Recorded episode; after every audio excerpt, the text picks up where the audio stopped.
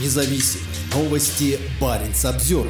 МИД Российской Федерации. Россия приостанавливает выплату ежегодных взносов в Арктический совет. Ведомстве рассказали, что выплаты приостановлены до возобновления практической работы в данном формате с участием всех стран-членов. Как уточнили в МИД, речь идет о реализации совместных проектов, затрагивающих такие важные для всех арктических государств вопросы, как сохранение хрупкой экосистемы Заполярья, проведение полярных исследований, в том числе морских научных экспедиций, развитие гуманитарных связей, повышение качества жизни и благосостояния населения Крайнего Севера, включая коренные народы. При этом в министерстве отметили, что на сегодняшний день вопрос о возможном выходе из Арктического совета не стоит в практической плоскости. 7 февраля официальный представитель МИД Российской Федерации Мария Захарова заявила, что об этом начнут думать, если увидят, что Арктический совет будет эволюционировать в недружественной России институт. Арктический совет был создан в 1996 году, и это стало важной вехой в развитии сотрудничества на циркумполярном севере. Принципы использования форума восемью арктическими государствами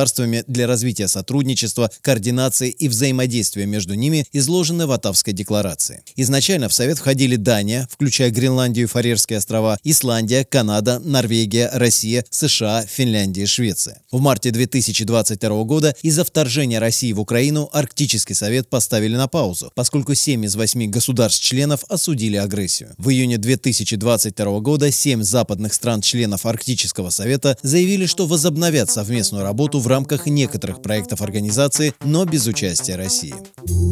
Баренц обзервер